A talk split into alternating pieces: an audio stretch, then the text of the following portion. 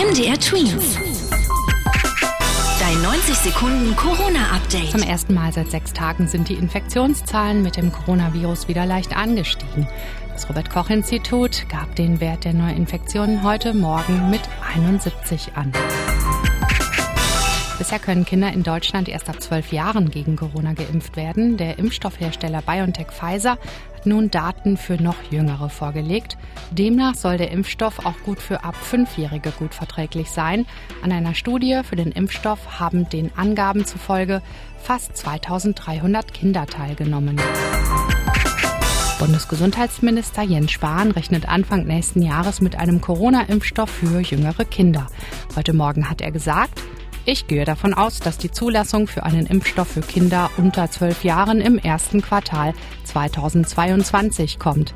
Dann könnten wir auch die Jüngeren noch besser schützen. MDR Tweet. Dein 90 Sekunden Corona-Update.